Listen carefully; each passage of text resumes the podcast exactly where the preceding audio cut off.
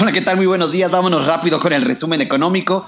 En este día que no pudimos estar en cabina con el buen Mariano porque andaba en un control remoto, pero hay muchas noticias. El tipo de cambio amaneció en 20.47 pesos por dólar. Anduvo toda la semana de arriba para abajo y pues ahí la lleva.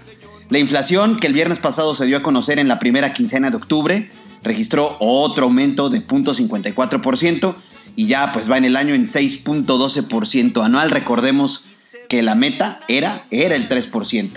También se dio a conocer la balanza comercial en septiembre que arrojó, un déficit de menos 2.398 millones de dólares.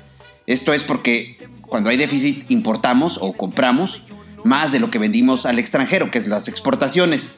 Esto fue precisamente eh, en septiembre y, obviamente las exportaciones totales eh, tenían un saldo de más o menos 41.7 miles de millones de dólares y las exportaciones 44.1 mil millones de dólares. Esto significa que bueno, en ese aspecto hubo un déficit que no siempre es malo. Y lo que ya se veía venir era la desaceleración del crecimiento de la economía en México. Miren, hubo muchos eh, datos que ya estaban prendiéndose. Por ejemplo, al inicio de la semana se dio a conocer el, indicador global de la actividad económica, que muestra precisamente mensualmente cómo va la, actividad económica, la recuperación, el empleo.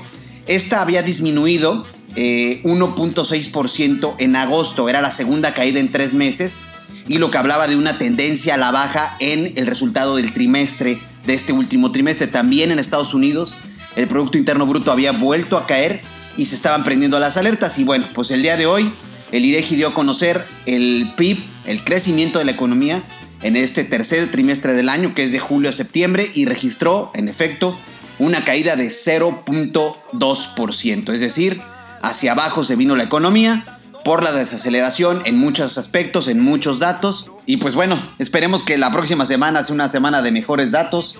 Semana corta por el Día de Muertos y no se olviden seguirnos en arroba finanzas en fa en Twitter y en Instagram.